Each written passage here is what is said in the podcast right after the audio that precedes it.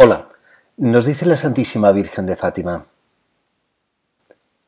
Para impedir la guerra, vendré a pedir la consagración de Rusia a mi Inmaculado Corazón y la comunión reparadora los primeros sábados. Si atienden mis peticiones, Rusia se convertirá y tendrá paz.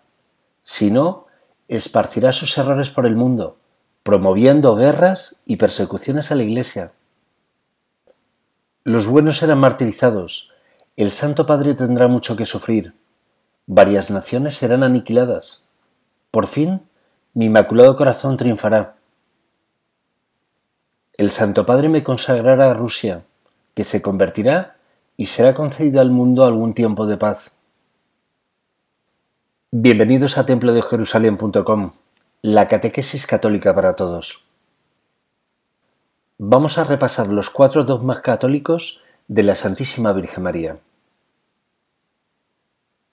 Un dogma es una verdad de fe absoluta, definitiva, infalible, revelada por Dios a través de la Biblia o de la sagrada tradición de la Iglesia.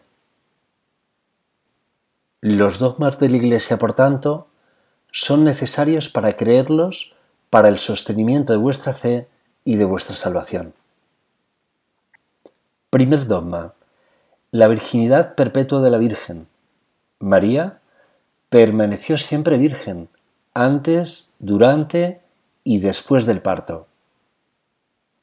Segundo dogma. María es Madre de Dios, por haber parido al Verbo de Dios hecho carne. Tercer dogma. Su Inmaculada Concepción. La Virgen fue preservada de toda culpa y pecado original Cuarto dogma. La Asunción de María.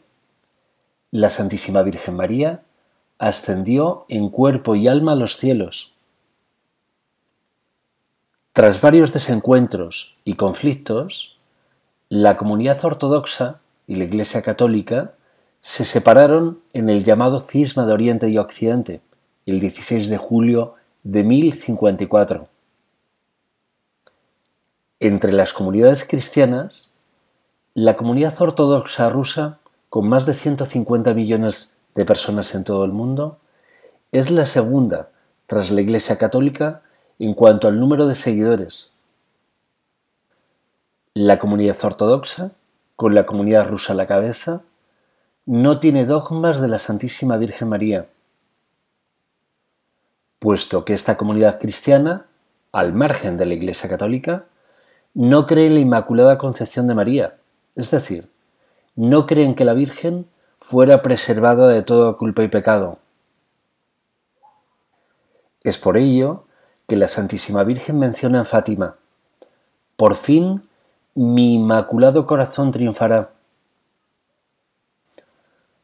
La Virgen de Fátima ha pedido la conversión de Rusia a su inmaculado corazón, es decir, que crean en sus dogmas de fe, necesarios para su salvación.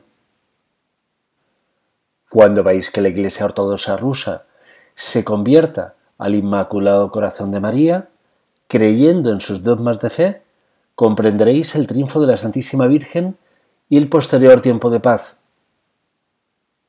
Conviene recordar que algunas de estas comunidades cristianas son auténticas iglesias-estado, más interesadas en justificar las guerras y conflictos que inician sus estados que en predicar el auténtico Evangelio de amor y perdón de Jesucristo.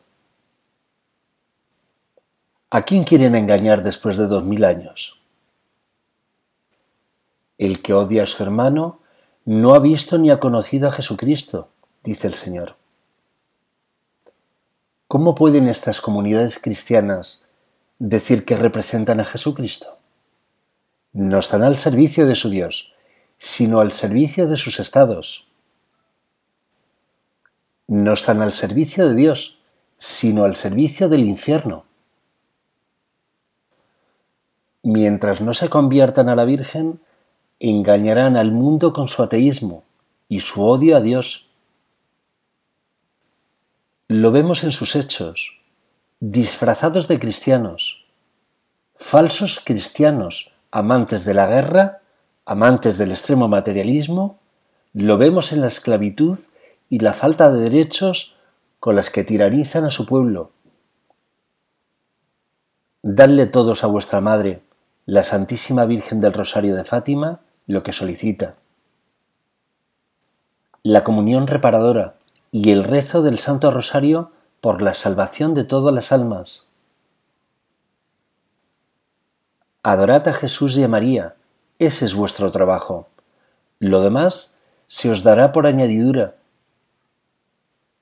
Muchos se acercaron a Jesús pidiéndole que les curara de sus enfermedades, pero pocos le pidieron que Dios les salvara.